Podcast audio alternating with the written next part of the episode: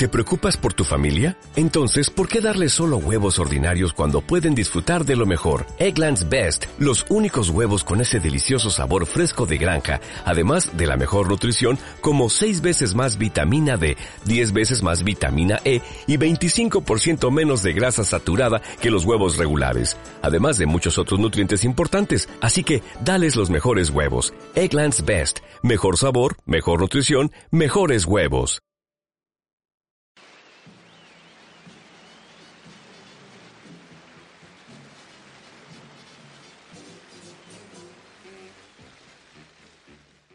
Ay, ay, ay, señores, ¿cómo están? Yo soy Flash y estoy aquí con ustedes para platicar, para platicar de, de una cosa que me tiene a mí muy contento. Yo es que probablemente a ustedes no tanto.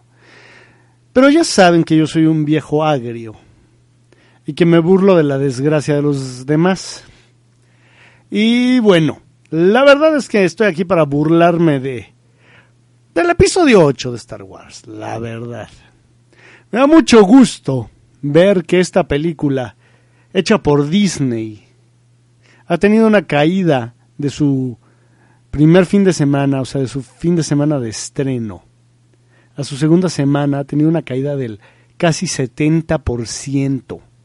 68 punto y feria, para ser exactos, según la revista Forbes. Y todo esto porque a los fans o a una gran parte de los fans no les ha gustado la película. De hecho, en este momento tiene un porcentaje del 52% de aprobación en, eh, de usuario en Rotten Tomatoes.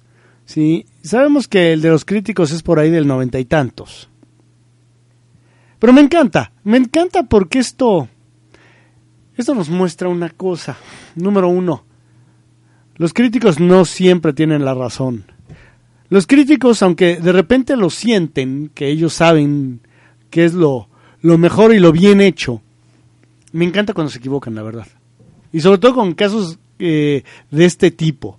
En casos en los que una malvada corporación llamada Disney intenta hacer una película y le sale con las patas.